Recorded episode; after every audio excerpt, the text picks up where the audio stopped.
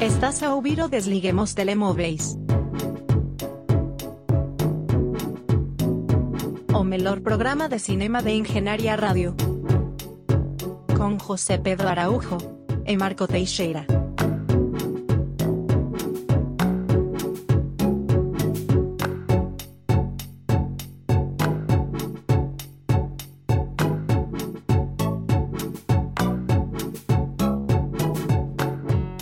Sejam bem-vindos a mais um Desliguem os Telemóveis, a mais uma semana deste ano que parece que ainda agora começou, mas já vamos a meio de fevereiro. Eu estou a gravar desde o meu jardim e do outro lado está o José Pedro Araújo num ambiente presumivelmente menos ruidoso. Menos ruidoso, um pouco mais hermético, mas uh, obrigado pela introdução, Marco. Uh, gosto muito que estás a tomar uma abordagem mais calma e lenta esta semana. A natureza estou, está a trazer estou, paz. Estou calmo. estou a levar com o sol na cara e não vou ter que falar de filmes, ou pelo menos não durante esta primeira parte. A emissão fica entregue a ti, que tiveste o, se calhar, não tão grande prazer de mergulhar no mundo do cinema português. É verdade. Atenção, eu não digo isto como afirmando que todo o cinema português é mau, mas aquilo que tu escolheste poderá chamar-se de cinema português hum, mais inacessível.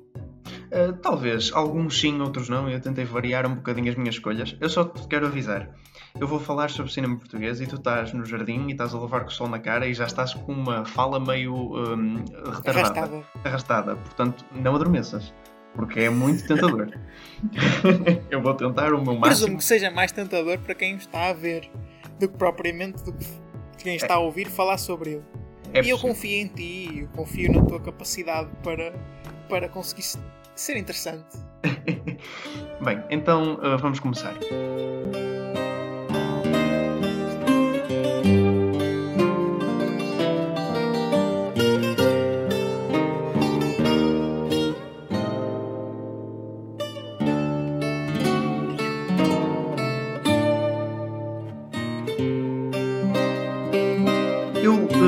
Seleção de seis filmes, originalmente sete filmes, uh, que foram Já é cortados um bom indicador. já é um bom indicador do que foi para aqui acontecer. E tentei variar um bocadinho entre comercial, não fui para o extremo comercial, ou seja, não peguei na trilogia de remakes Pátitas Cantigas, Canção de Lisboa, não, não, não cheguei aí.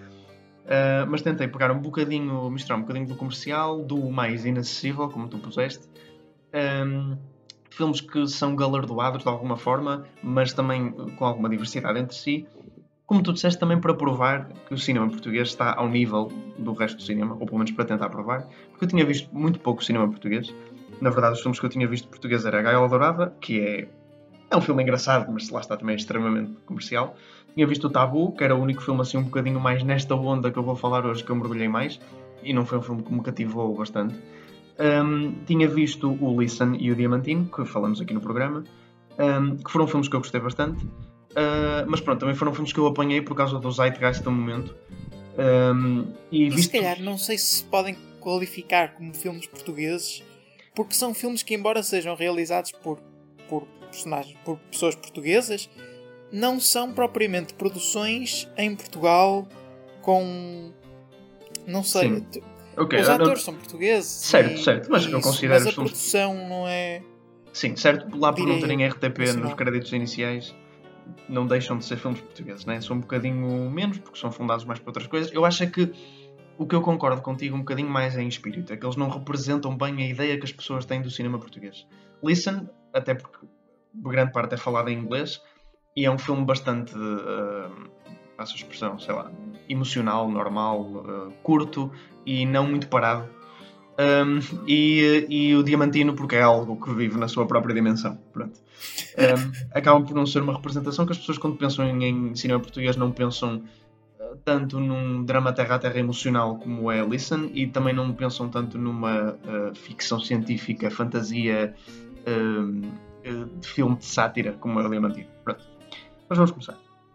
Então eu comecei por Recordações da Casa Amarela, de João César Monteiro, de 1989. Um, um filme que a, que a comunidade de cultura e arte gosta muito de citar. Um, e, e eu percebo muito porquê. Este filme, de facto, é muito citável. Ele tem é uma comédia. E, e, vamos... Assim como João César Monteiro em geral. Exato, como a vida real dele, ele em entrevistas. Um, uma breve descrição, que é muito interessante, vale a pena uma pequena sinopse. Vale a pena até mais uma pequena sinopse da sequela, mas uh, esta é sobre um homem que vive numa casa em Lisboa, que é uma casa que tem vários hóspedes. Ele é apenas um deles e ele tem, ele tem a senhoria dele. Uh, começa, o filme começa com uma discussão larga entre os dois, ele a dizer que há percevejos à noite e que está a ser mordido por percevejos. E ela a dizer: Não, não, isto é impossível, isto foi uma casa de senhores e de marqueses. E ele: Não, não, eu tenho a certeza. E saca de um livro em latim e começa a ler a definição de percevejo. E... Bem, um, entra logo a matar. Eu gostei imenso do início do filme. Eu disse: Ok, se calhar tinha a ideia errada disto. Um, e, eh, e Recordações da Casa Amarela peca, porque depois a sequela vai pecar ainda mais. E presumo eu, pelo que último filme da trilogia, que foi o tal que eu abandonei, é, pecaria ainda mais, pelo que eu ouvi dizer, que é, é um filme extremamente uh, desafiante de ver, no sentido em que é muito, muito lento. Há cenas, por exemplo, há uma cena neste filme onde a personagem principal fica a remexer um quarto de uma mulher cerca de 6, 7 minutos. E o que nós vemos é a personagem principal a levantar-se, a, a, a, levantar almofadas, a sentar-se depois numa cómoda, a remexer gavetas, é só isto. Uh, e enquanto eu aprecio de alguma forma este elemento desafiante, que até cai bem às vezes, de João César Monteiro, que já agora é também o ator principal, que, é, que faz de Dom de Deus, a personagem principal, ele é o realizador e o ator principal. Ah lá Orson Welles. Exatamente. Um, eu, eu aprecio às vezes esta capacidade de me desafiar, porque como isto é uma comédia, é mesmo uma comédia, o filme filme chama-se Recordações da Casa Amarela, uma comédia lusitana. Um, é este elemento às vezes tem a sua piada, às vezes exagera, o, o que é normal. Um, e o que é e o que é o que está dentro do attention span não é só de mim por ser um geração Z é mesmo o que está dentro do attention span de alguém que são um, mas é, é, muito contrabalançado com muitos muitos uh, momentos de grande humor. O filme tem imensa piada. Tem muitas saídas de muita piada. Uh, e é uma, uma caracterização da vida portuguesa também muito interessante. Uh, e muito pronto, que não, não costumamos ver no, no cinema. Tem, tem bastante cenas de partir a rir, por exemplo, dou exemplo, uma cena onde ele vai ao médico porque ele tem tido um problema com uma infecção nos testículos qualquer. Uh, e ele vai ao médico, o médico pede para ele se despir, um, ele que é uma personagem magríssima, tipo, assustador, parece um cadáver ambulante. E ele que também é, é um homem bastante perverso, ele está sempre a pensar em raparigas jovens e, e, e sexo, e, mas, mas sempre de uma maneira um bocado uh, o cortês, tipo, como se fosse um gentleman inglês, que ele até uma certa altura se compara, mas sempre a pensar nas coisas mais depravadas possíveis, o que é um, que é um contraste interessante também. Uh, e, e, nesse aspecto faz-me lembrar um bocadinho, sei lá, daquela, daquela hipocrisia do charme burguês dos maias. Uh, até, até invoca assim um bocadinho uns clássicos. Um, e há uma cena onde ele vai ao médico e ele pede para baixar, o médico pede para baixar as calças, o médico começa a examinar e diz assim: Bem, senhor João, tenho aqui uma hortaliça e a cena corta para a cena seguir. Pá, eu parti-me a rir. Há, há, há, termos mesmo. E são coisas que funcionam, na verdade, apenas para alguém que é português também. Porque eu não estou a ver como é que hortaliça traduzida em legendas teria algum tipo de. chegaria a alguém. Uh, mas pronto, tem bastantes cenas engraçadas. Também uma cena onde várias velhinhas vêm à, à janela discutir umas com as outras que, que eu não posso citar porque uh, tem uma linguagem um bocado forte, mas, mas uh, tem bastante piada. Ou então logo a cena inicial, onde João de Deus uh, espera que uma rapariga nova saia do banho para entrar lá e pegar na espuma da água do banho que ficou, bebê-la e, enquanto, e encontrar no meio da espuma que bebeu um, um pelo público que ele carinhosamente chama de pintelho, que é também uma, uma grande parte desta trilogia. Ele é um colecionador de pintelhos. Um... Isso só prova que João César Monteiro era um visionário, porque quem diria que ele iria adivinhar aquilo que se passa 40 anos depois da, da data de estreia do filme? Pessoas a vender água da banheira na internet. Exatamente.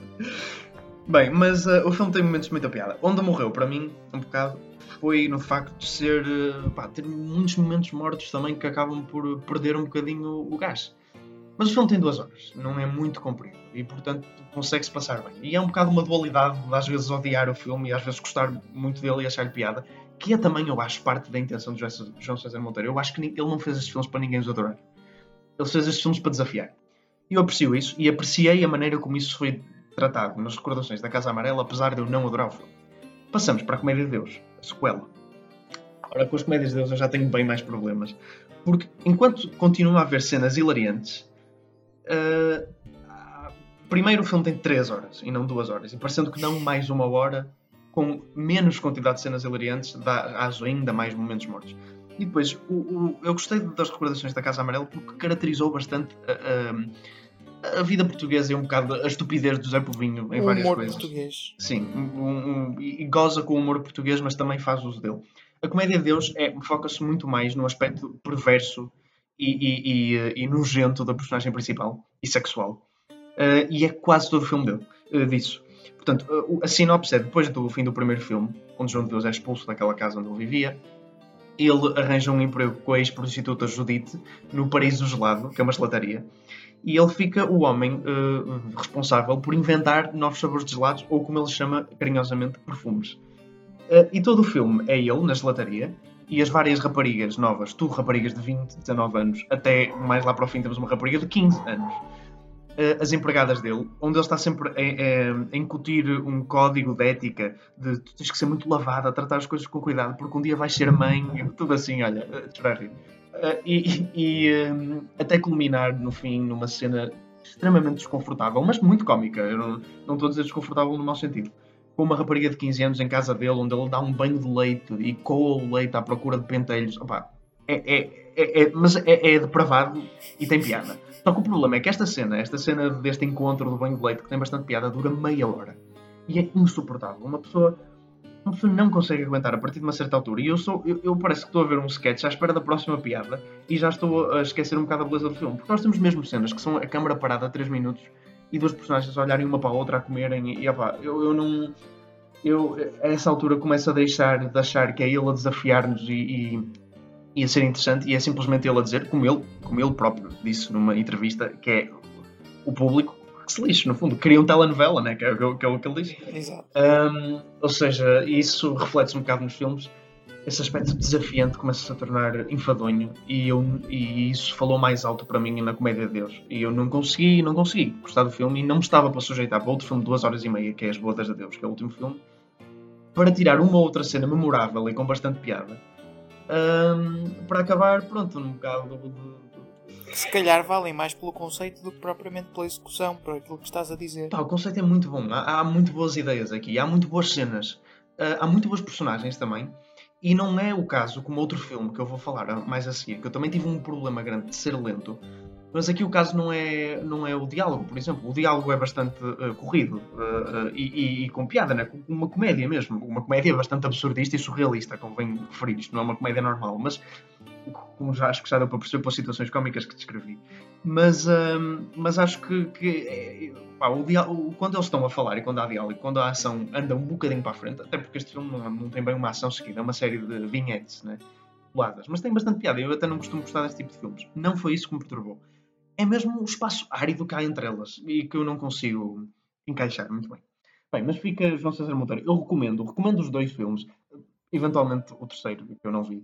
Um, apesar de eu, de eu não ter gostado particularmente do segundo, não gostei do segundo, e, e do primeiro também não ter fascinado, uh, acho que tem cenas bastante memoráveis e, voltando à cena da comunidade de cultura e artes, andar a citar muitas vezes, é que de facto é muito citável, o filme é muito quotable.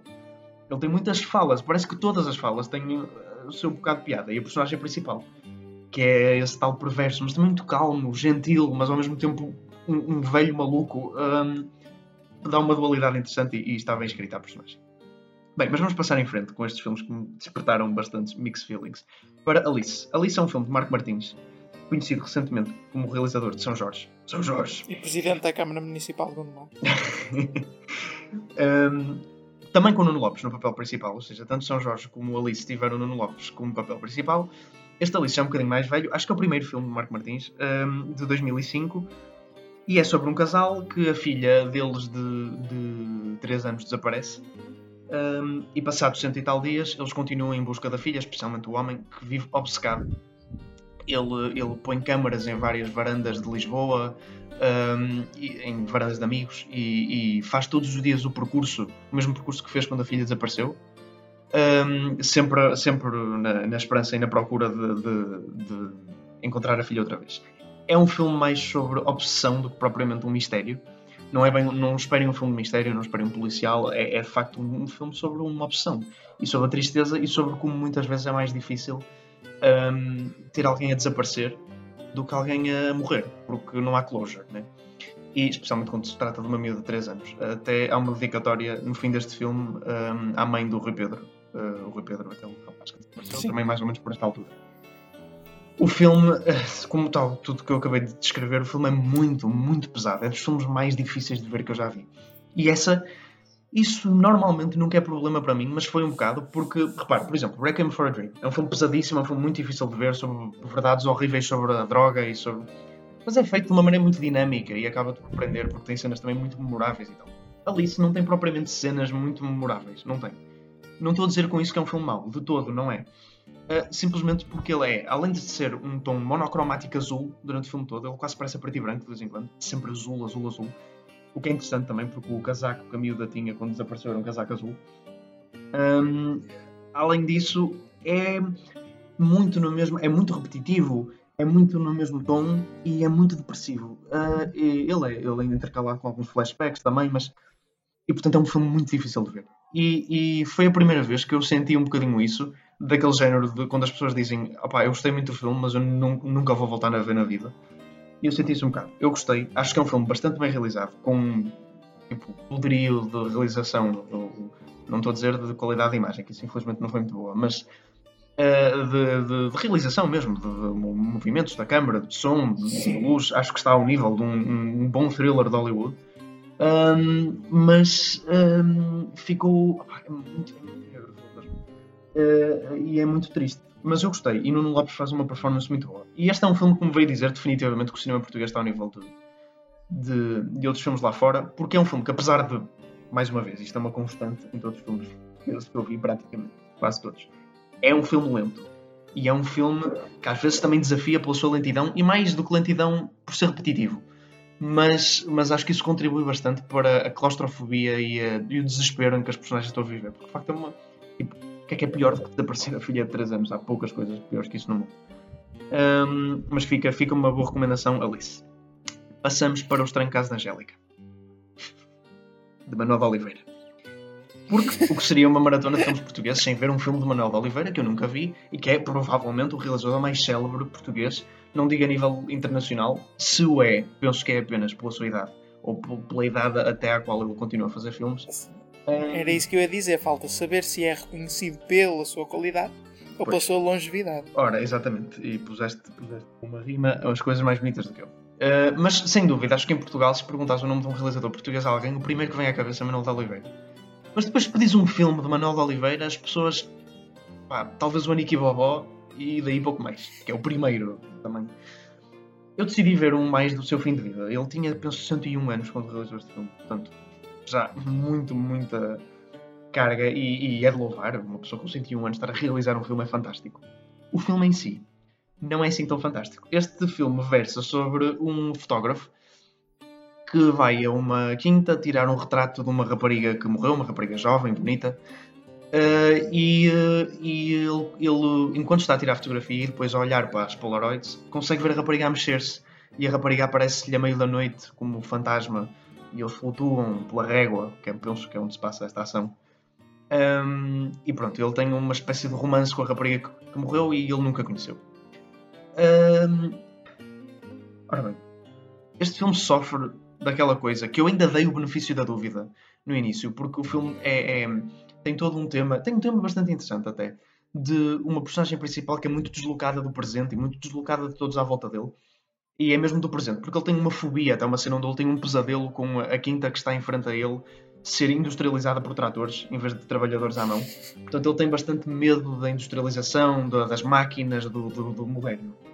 Enfim, o típico de alguém que tem 60 anos. verdade, também. Verdade. E por isso eu dei um bocadinho o benefício da dúvida de quando no início os diálogos eram uh, arcaicos, vamos dizer assim, no mínimo. Tipo, uma pessoa de 30 anos chamar a outra vossa mercê hum, eu dei algum benefício da dúvida.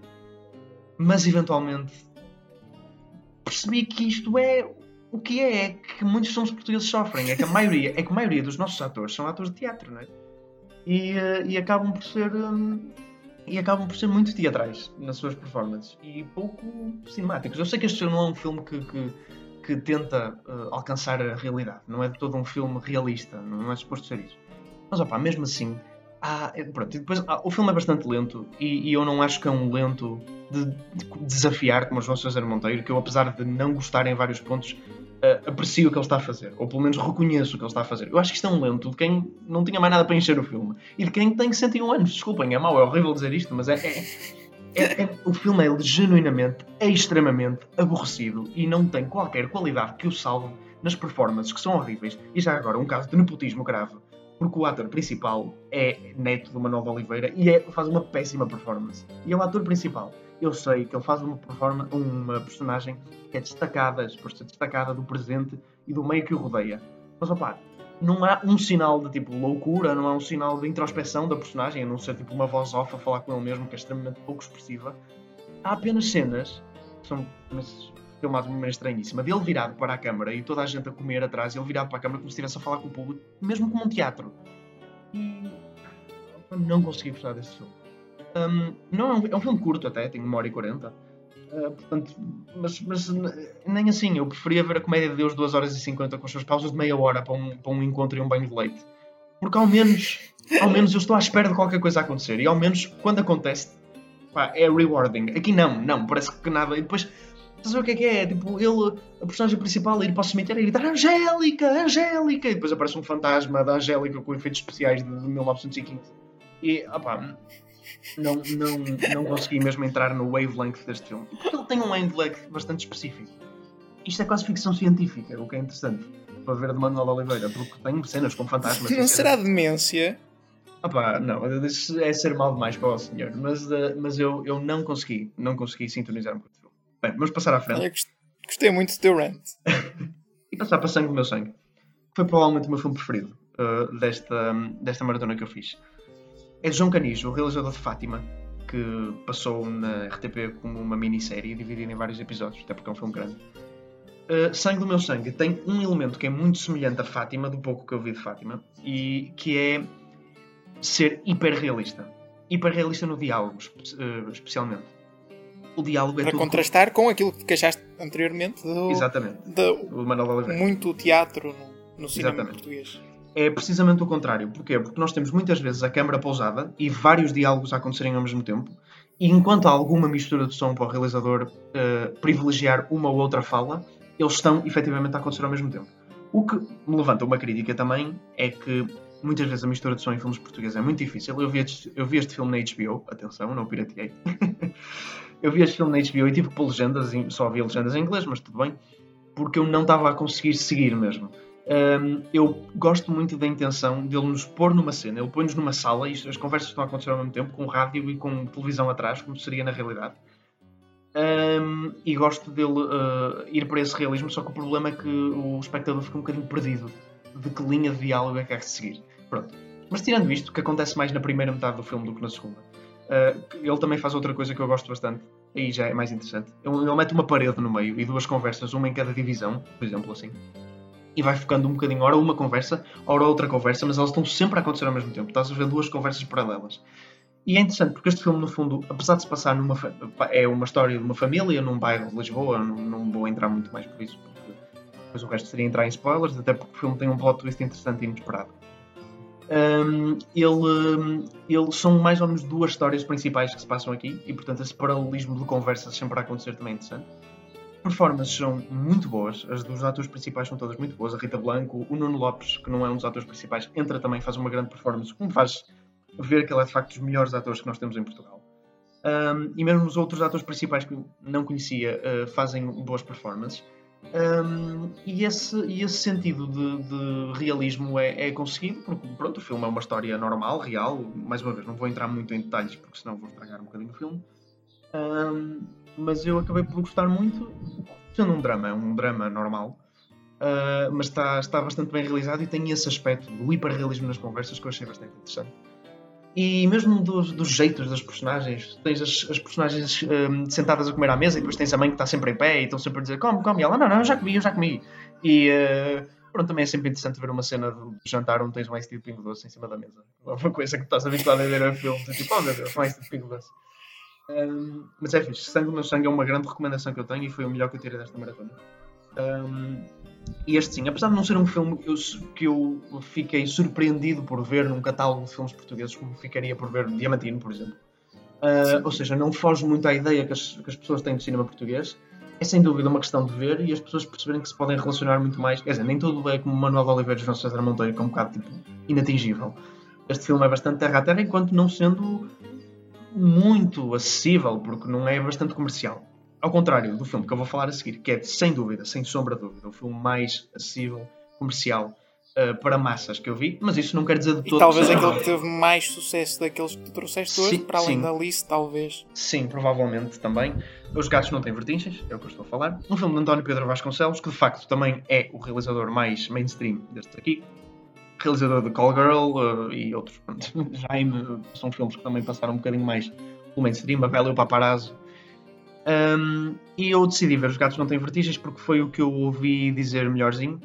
E devo dizer que o filme. um, é- portanto, eu gostei, eu gostei dele mas não se trata de um gostar como, por exemplo, hum, pronto, a maioria, pronto, eu não costumo dizer os scores assim, se bem que nós metemos os scores na página do, do Instagram de qualquer das formas, mas eu dei-lhe um 7 em 10 no IMDb. Se não um seguem, bocadinho- passam a, passem a seguir, por favor. Exato, exatamente. Já agora um bocadinho de publicidade.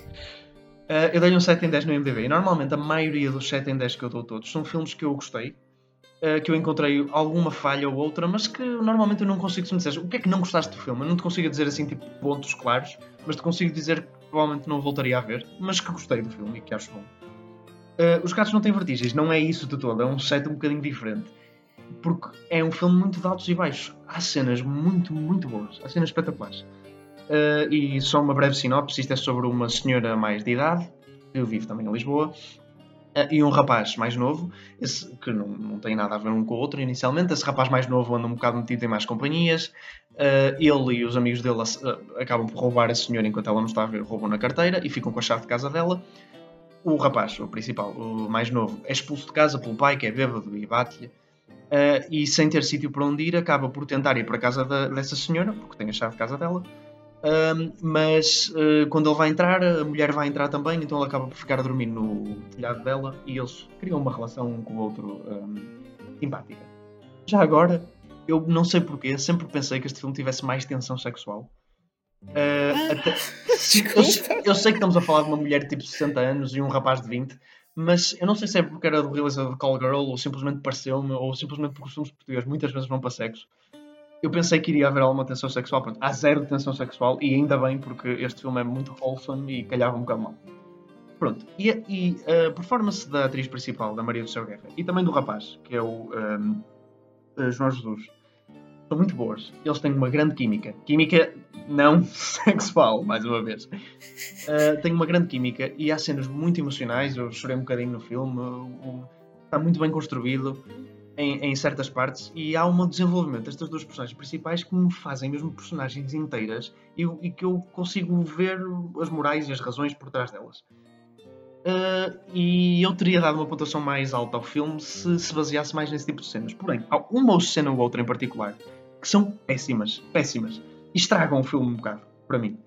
Nomeadamente, uh, opá, nomeadamente a cena final, onde há, um- há uma outra personagem que é protagonizada pelo Ricardo Carriço, o ator de novelas, um, que faz do genro da senhora principal, que está sempre a tentar vender. A, porque o, o filme começa com a morte do marido dela e ele está sempre a tentar vender a casa dela a uns investidores e assim. pronto. É o genro ganancioso que só quer o dinheiro da velha e está sempre a tratar por velha nas costas, estás a ver? É uma personagem mega unidimensional, usa sempre fato, conduz um BM. E há uma cena final do confronto entre ele e o rapaz, portanto, o rapaz, o tal de casa, etc. Tem uma relação bastante afetuosa com a, senhora velhota, eh, que é ridícula. A cena é ridícula. Eles estão os dois a rodear o carro, um atrás do outro, e do nada o rapaz vira-se para ele e diz: Sabias que os seis elementos principais constituintes de todos os seres vivos na Terra, desde o ser humano à orquídea, desde a estrela do mar a não sei quê, são carbono, hidrogênio, nitrogênio, enxofre, fósforo e oxigênio? E tu, tu cheiras a arsénico, tu tens. Olha, é assim, é uma cena vinda do nada, é extremamente estranha, é completamente anticlimática. E depois disto, o, o, o- personagem de Ricardo Carriço e tipo, uma, uma série de insultos à mulher dele extremamente exagerados. Também há toda uma cena, por exemplo, onde a senhora velhota, a Maria do Céu Guerra, pergunta ao, à personagem de João Jesus se ele conhecia a PID, se sabe quem é Salazar, e ele diz: Não, não, nunca ouvi falar disso. E eu, pronto, ok, os jovens são todos burros, não é? Ninguém sabe o que é PID, ninguém sabe o que é Salazar. É, tipo, pronto, há, há, uma, há umas. E também a representação dos jovens gangues muito a morangos com açúcar.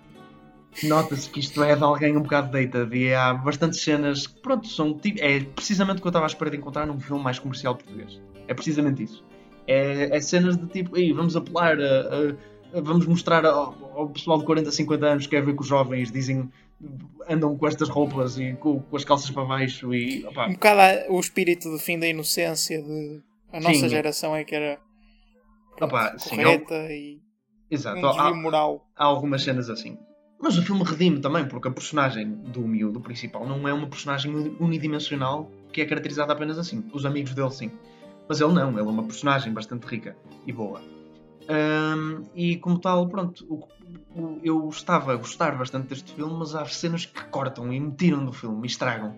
E, e não me lembro de um filme que eu, que eu que tenha dois espectros tão polarizantes que eu tipo, vi cenas que adorei e depois vi outras cenas tipo, o que é que está a acontecer? Porquê é que esta cena está aqui? Este filme era mesmo chegar lá com uma tesoura e o filme ficava muito bom. Uh, eu acho, mesmo sendo muito comercial e outras cenas também são um bocado manipuladoras. Uh, Nicholas Sparks diário da nossa paixão de vez em quando, mas, mas é bom, está, está construído de uma boa maneira. Ah, mas há cenas aqui a mandar isto para baixo. Resumo: Cinema português. Resumo, resumo para aí. Opá, uh, desiludiu-me um bocadinho. Uh, estava à espera de encontrar uh, um maior nível de qualidade. Uh, foram filmes que eu não, não achei, não, não, nunca achei particularmente desinteressantes. Mesmo no Estranho Caso da Angélica, eu fiquei acordado porque queria ver um bocado onde é que ele ia. Também foi o primeiro filme que eu vi destes todos, portanto estava um bocado curioso. E, e, acho que é importante fazer uma maratona deste género também para falar um bocadinho do nosso cinema, porque mandamos muito para o ar. Ah, cinema português é uma seca, cinema português é isto, cinema português é pretencioso, cinema português não sei o quê. Muito disso é verdade. Eu vi muitos momentos e, e alguns filmes que transpareceram muito essa opinião geral que as pessoas têm e justificam-na. Mas também vi outros que a desmentem. E portanto, como, como seria de esperar e como tudo na vida, cada filme é um filme e o cinema português não pode ser generalizado a um saco. Uh, e a um, um, um, um, monte de características geral. Portanto, uh, aconselho a verem sempre que puderem um filme português e dizerem da vossa justiça. Muito obrigado por teres trazido aqui este resumo de, de, uma série de filmes diferentes que, embora tenham isto em comum, são todos produções portuguesas um, e mais ou menos aclamados aqui dentro de portas.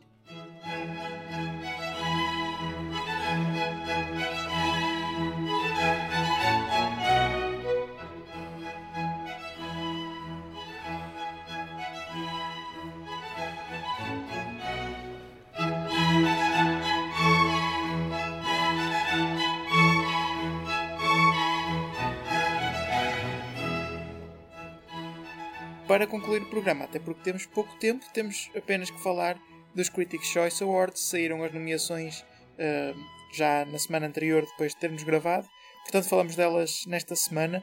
Nomeados para melhor uh, filme são The Five Bloods, Ma Rainey's Black Bottom, Mank, Minari, News of the World, Nomadland, One Night in Miami, Promising Young, Young Woman, Sound of Metal e The Trial of the Chicago 7. Ou seja, eu diria que todos aqueles que que se assemelham como favoritos a todos os prémios, à exceção da Father, talvez. Sim, diria que surpresa será a não inclusão do The Father e a inclusão ou do News of the World ou do The Five Bloods. Uh, um por uh, ser um pouco mais, já que é a palavra em vogos, inacessível, no caso do The Five Bloods, e outro por ser uh, mau, pelo menos foi isso que eu ouvi. mau não, mas opá, medíocre. O News of the World, um, pronto, por razões diferentes, mas não esperava ver aqui. Depois de resto, acho que nada de particular destaque, tendo em conta aquilo que nós já tínhamos falado das nomeações do Globos de Ouro. Uh, para melhor realizador uh, temos Spike Lee, Regina King, Aaron Sorkin, Chloe Zhao, uh, David Emerald Fincher, Fennel, Emerald Fennel e... e... pronto, Lee Isaac Chung por Minari é ser um bocadinho mais fora do circuito, mas também fora do circuito não, fora do, do, dos Globos de Ouro, mas isto também é porque os Globos de Ouro e os filmes estrangeiros têm uma incompatibilidade, enquanto Minari é, é um filme americano, tem, é, maioritariamente tem uma, uma, grande parte em coreano. Um, Eu estou com muitas dificuldades em arranjar coisas para destacar, desculpa, não é pelo, pelo meu sono nem o facto de estar a levar o sol na cara, é mesmo porque acho que é difícil dizer alguma coisa sobre estas nomeações, porque são muitos nomeados, não há muitas surpresas, sim, sim. talvez tirando o The News of the World, que tem algumas nomeações que não estavam à espera. Hum, não consigo mesmo arranjar coisas para falar daqui. Sim, eu diria só também uma que foi que é um filme que iremos falar certamente num programa próximo, porque ambos vimos, a Zendaya com Zendaya, com Malcolm and Marie, um, o que também houve quem especulasse uma nomeação para os Globos de Ouro e que nunca chegou a acontecer, uh, acaba por entrar aqui para melhor atriz. E digo eu. Injustamente, na minha opinião, Exatamente. uh, a não nomeação para os Globos de Ouro, atenção. Justamente a não Aliás, estávamos aqui a falar, estávamos a falar aqui antes de começar a gravar que dentro desta lista que está aqui, provavelmente seria a nossa escolha para a vitória. Pois, então justamente justa a nomeação para os Critics' Choice Awards. Choice Awards. Sim, injusta a não Injusta, nomeação ah. para os Globos de Ouro. Certo, percebi ao contrário, claro, concordo. Uh, pronto, e, e penso que, e penso que são demasiadas categorias. Uh, vamos guardar uma análise ostensiva de nomeações para os Oscars. Exato. Até porque inevitavelmente vão aparecer lá muitos filmes que nós qualificamos como medíocres. Aquilo que tu disseste de News of the World, acho que é difícil encher uma lista mesmo de oito filmes este ano sem alguns que se calhar Sim. não mereciam estar lá. Uh, discordo de ti, mas uh, se formos ver por filmes uh, no perfil Oscar, acabo por concordar. E foi o Desliguem os Telemóveis desta semana. Se houve muito ruído, peço desculpa. Soube-me bem estar aqui no jardim. Uh, numa época em que não podemos sair de casa, faço o apelo para que não o façam. Fiquem dentro de portas a ouvir Engenharia Rádio ou ouvir o Desliguem os Telemóveis. Se precisarem de recomendações de filmes, aqui estamos. Hoje trouxemos muitas, foram seis filmes nacionais. E já sabem, podem voltar a ligar os vossos telemóveis.